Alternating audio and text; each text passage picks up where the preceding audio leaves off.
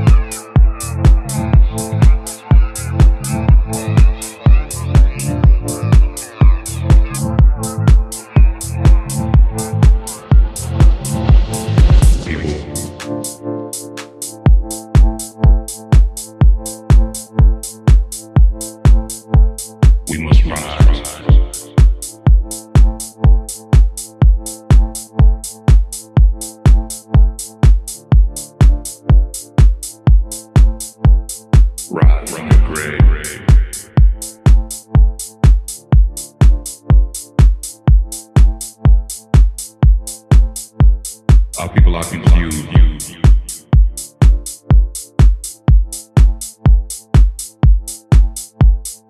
that run lies on drugs, or to watch their brothers die.